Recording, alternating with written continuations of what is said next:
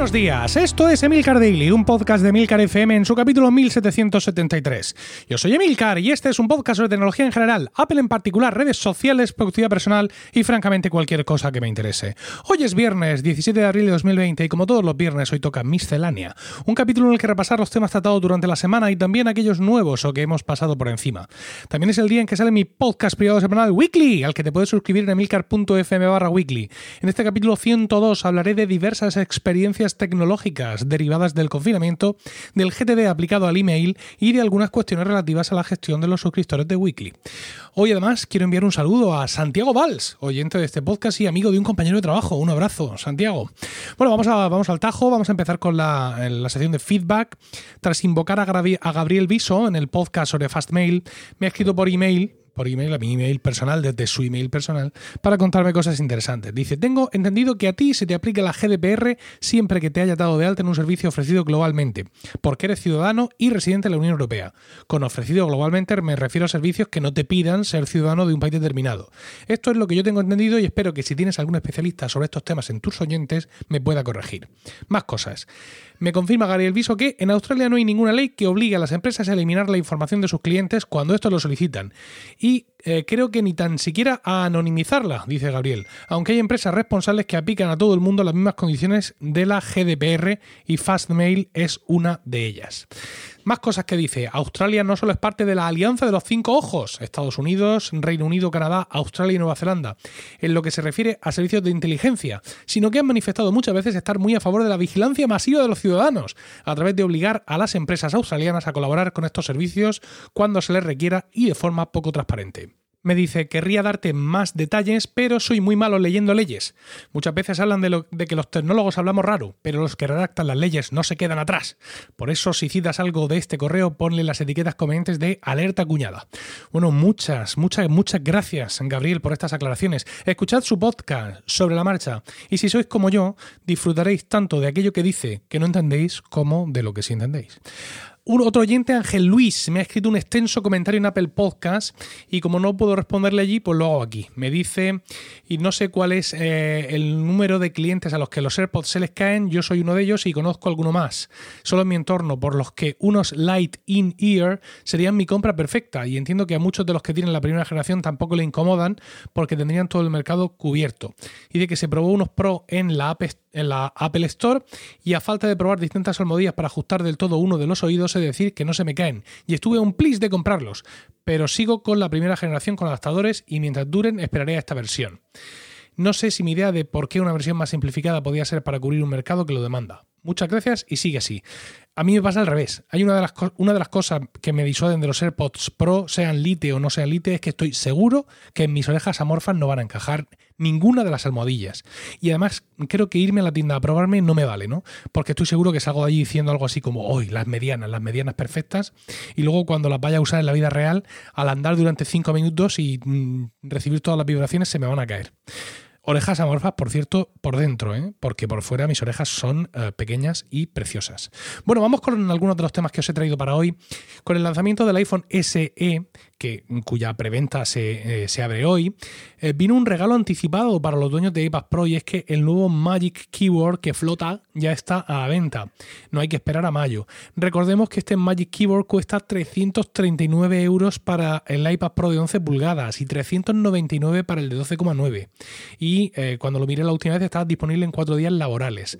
Los de Logitech también están disponibles desde la propia Apple Store Online y el mío, pues para qué voy a decir otra cosa, eh, ya viene de camino.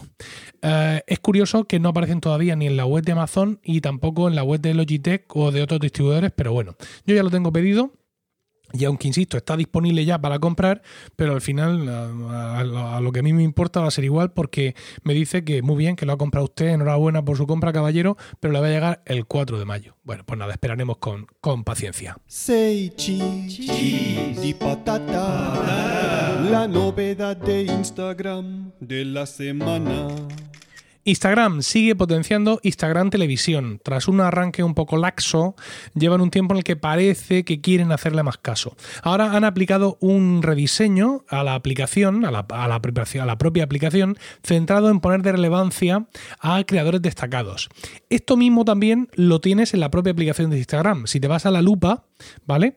Y eh, te vas, eh, ves arriba del todo las etiquetas que te sugiere, la primera de ellas es Instagram Televisión. Así que ahí es donde vas a ver también a todos esos creadores de destacados sin necesidad de tener que bajarte la propia aplicación de Instagram eh, Televisión. Pero solo en la propia aplicación de Instagram Televisión tienes también más cosas, como su propia nueva sección de descubrir, que nos va a permitir llegar a más vídeos, aparte de a la gente que seguimos o a los creadores súper famosos y maravillosos, eh, pues ahí vamos a tener... Pues, mm, la posibilidad de conocer más gente que hace vídeos largos, al igual que en la pestaña de descubrir de Instagram también vemos pues más fotos de, mucha gente. Pero claro, para esto tienen que llevarnos de los pelos y convencernos de que descarguemos esa aplicación de Instagram Televisión. Para ello, Instagram está intentando mejorar la integración de los vídeos de Instagram Televisión con las stories de la aplicación principal. Ahora los usuarios pueden publicar 15 eh, segundos, una previsualización de 15 segundos de su vídeo largo en sus stories de Instagram. La idea es pues animar a estos usuarios a que a través del desliza para ver y todo ese tipo de historias se vayan a ver el vídeo completo y acaben encariñándose de todo esto y acaben bajándose la aplicación principal. No sé yo.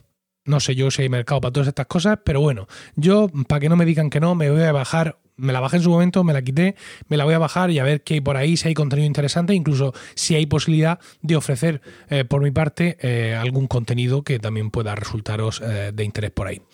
Y para terminar, mejoran los controles parentales en Netflix. Ya sabéis que yo estoy a tope con todo lo que signifique controlar, manipular y torturar a nuestros hijos. Ahora no solo vamos a poder bloquear títulos concretos en los perfiles de los niños, esto es maravilloso, ¿no? O sea, no vas a ver esta película porque a mí no me da la gana, sino que además, súper interesante, vamos a poder establecer ajustes de edad por perfiles. O sea, ya no tenemos un perfil de niños y uno de mayores, sino que ahora los perfiles de niños pueden ser infantiles o adolescentes. Los perfiles infantiles podrán ver lo que es para todos los públicos y lo que es para niños de más de 7 años. Los perfiles de adolescentes también podrán ver lo que es para niños de más de 13 años y ya los adultos pues más de 16 o más de 18. Y por supuesto todo esto lo aderezamos con un pin para poner en nuestro perfil, en el perfil de adulto, porque si no, esto no sirve de nada. Es decir, si el niño o la niña tiene más o menos autonomía, o el adolescente tiene más o menos autonomía para ponerse en su iPad o ponerse en su ordenador o en la tele de casa a ver Netflix, y tú le bloqueas, no, no puedes ver cosas que sean de más de 16, y dice, pues me voy a tu perfil y lo veo y aquí no ha pasado nada. Con lo cual, pues bueno, con ese pin para bloquear los perfiles de adultos, creo que ya se redondea todo un sistema de control y acoso y derribo a la libertad de los niños, que es una cosa pues, ¿por qué no deciros que quizás es un guilty pleasure o un pleasure a secas?